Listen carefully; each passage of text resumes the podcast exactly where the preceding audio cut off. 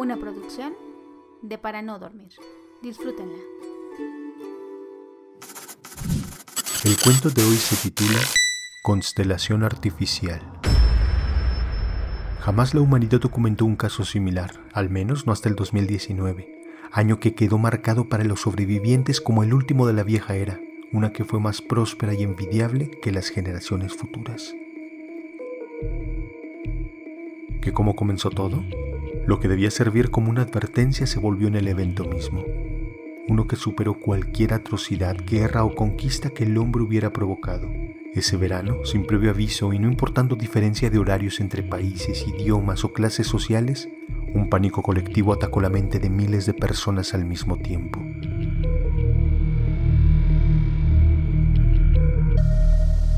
Inicialmente conmovió a millones, y lamentablemente la falta de inteligencia de la autoproclamada raza pensante con velocidad se volvió motivo de ridiculización en aquel momento las redes sociales. Incluso en los medios convencionales que se presumían más solemnes, pero pronto toda burla terminó. No hicieron caso de la primera advertencia, lo que costó la vida de cientos, luego miles. Y es que aunque le hubieran dado la importancia que meritaba, quienes sucumbieron no tenían la voluntad para afrontar la pesadilla que se avecinaba. Miles de personas a lo largo y ancho del globo terrestre perdieron la razón de manera abrupta. Todos al mismo tiempo cayeron presa de un pánico idéntico que les sumió en alucinaciones inequívocas.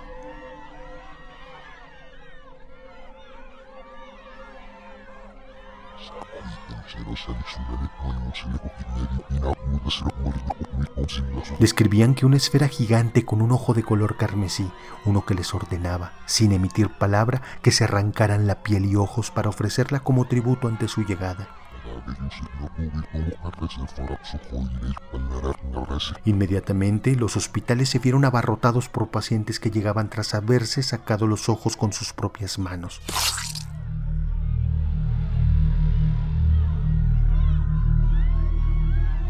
O arrancándose trozos de piel de manera inimaginables. Sin embargo, contra toda lógica no experimentaban dolor, o al menos eso aparentaban. Era gozo lo que sus muecas epilépticas demostraban, satisfacción, para, para terminar en una inquietante muerte.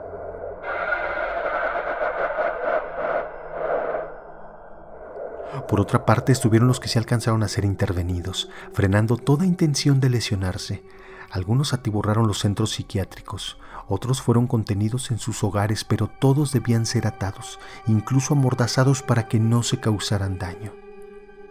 Contrario a los que sí lograban herirse, estos se tornaban iracundos, insatisfechos y suplicaban para que se les permitiera tener las manos libres y lograr su cometido. Tenerlos sedados era la única manera de tranquilizarles, pero, pero no por mucho tiempo. Dos días después vino algo mucho peor, si es que se pudo, sí, sí se podía. Todos los niños de entre 5 y 12 años que se creía que pudieran ser invulnerables a esa oleada psicótica, sufrieron un ataque de histeria desmedida. E igual que los primeros afectados, aseguraron que una esfera negra con un ojo llameante les ordenó aniquilar a cualquier figura de autoridad, hermanos mayores, maestros, padres, tíos, abuelos, para luego extraerles los órganos, dejándolos cual envases vacíos que ponían a acercar al sol, con nubes de moscas rodeándoles, oreándose cual reces en putrefacción. No hubo ciudad, estado o país que se viera liberado de tan terrible locura. Era como caminar por un cementerio con los cadáveres en descomposición a ras del suelo. No hubo, no hubo tiempo para llevar a cabo sepulcros decorosos. El mundo se detuvo completamente. Todo por lo que alguna vez luchó el humano perdió sentido. El día, el día se convirtió en una cacería interminable. Matar o morir. Y es que no hay mayor crimen que privar de la vida a un menor Hubo quienes prefirieron sucumbir ante las manos de sus propios hijos antes que ellos tener que vivir con tan enorme culpa. Por otro lado, algunos prefirieron sobrevivir, teniendo que seguir adelante completamente fracturados. Al sexto día del primer evento, la población se vio reducida notablemente. Ya no había niños, ni gente de la tercera edad, y los adultos no eran ni una cuarta parte de lo que alguna vez fueron. Aprendieron a vivir con ese aroma muerte en el aire, con esa zozobra de estar expectantes en todo momento, pero sobre todo a saberse capaces de las peores atrocidades con tal de sobrevivir. Pasaron tres semanas más sin ninguna novedad, hasta que una tarde, los pocos sobrevivientes, valiéndose de los recursos disponibles, vieron el cielo encenderse en llamaradas, en nubes color violeta que escupían relámpagos carmesís, y detrás de esas explosiones, un decremento en la gravedad por el oxígeno consumido a través de la atmósfera que era intervenida por una gigantesca esfera negra con un ojo flamígero.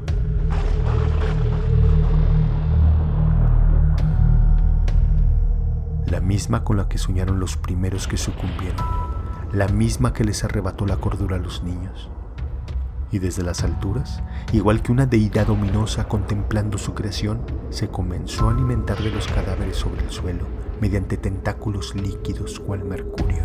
Recorrió el mundo entero que como criatura carroñera se alimentó de toda la putrefacción.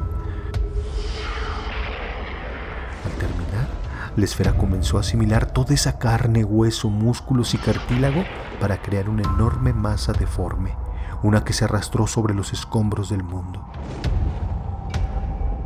Durante dos días permaneció en el mismo sitio, emitiendo grotescos sonidos húmedos con la oscilación de la carne que se adaptaba a su forma esférica. Los sobrevivientes ya habían visto tanto que optaron por escapar, huir de su presencia, refugiarse donde creyeron que jamás serían alcanzados.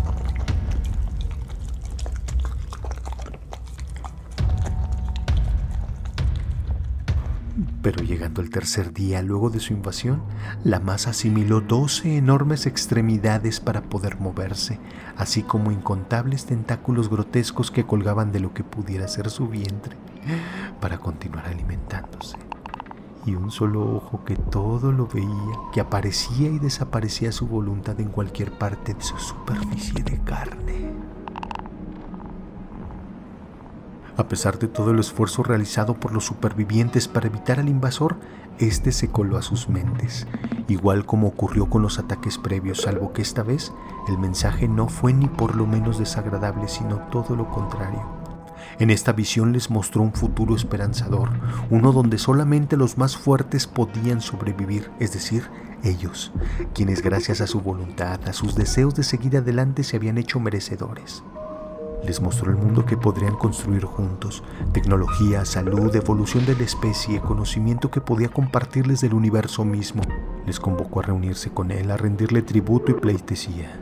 Esa misma noche, al menos mil personas acudieron a su llamado. Sin embargo, ya habían visto lo peor de sí mismos y estaban tan rotos que no deseaban prosperidad, no, no, no deseaban evolucionar, no deseaban un mundo mejor. Lo que necesitaban era venganza. En un movimiento que el invasor no calculó en sus planes, todas esas personas se le abalanzaron, escalaron por sus patas, cortaron sus tentáculos, apuñalaron la carne que alguna vez debió pertenecerle a algún ser cercano de los sobrevivientes. Por fin pudieron descargar todo ese aire en contra del responsable de aquella locura.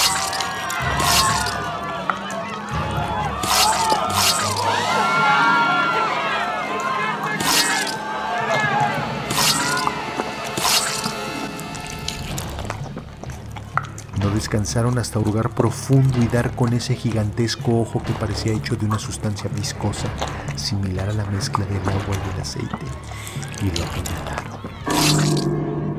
El invasor intentó escapar, salir volando de regreso a las estrellas muertas de donde provino, pero su estado agónico se lo impidió, cayendo como un pesado lastre.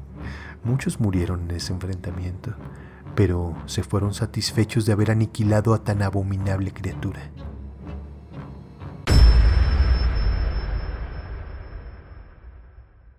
Verdad pudo haber traído evolución, conocimiento y paz? Eso jamás lo sabremos y nadie quiso arriesgarse a averiguarlo. Ya han transcurrido tres generaciones desde ese día y el tiempo no nos ha favorecido. Cada vez es más difícil sobrevivir en este mundo árido e impiedoso. Hambre, enfermedades y una guerra constante para no caer víctima de otros que también quieren vivir. Del invasor quedó solamente esa esfera negra, abandonada en la que alguna vez fue la ciudad más importante de Centroamérica. No es sino un gigantesco lastre que el tiempo no ha podido corroer. Algunas veces se ha intentado encender, pero siempre, siempre hay gente resguardándole para que a la menor provocación vuelvan a apuntalar ese ojo cristalino que seguramente desea, igual que nosotros en su momento, despertar para cobrar venganza.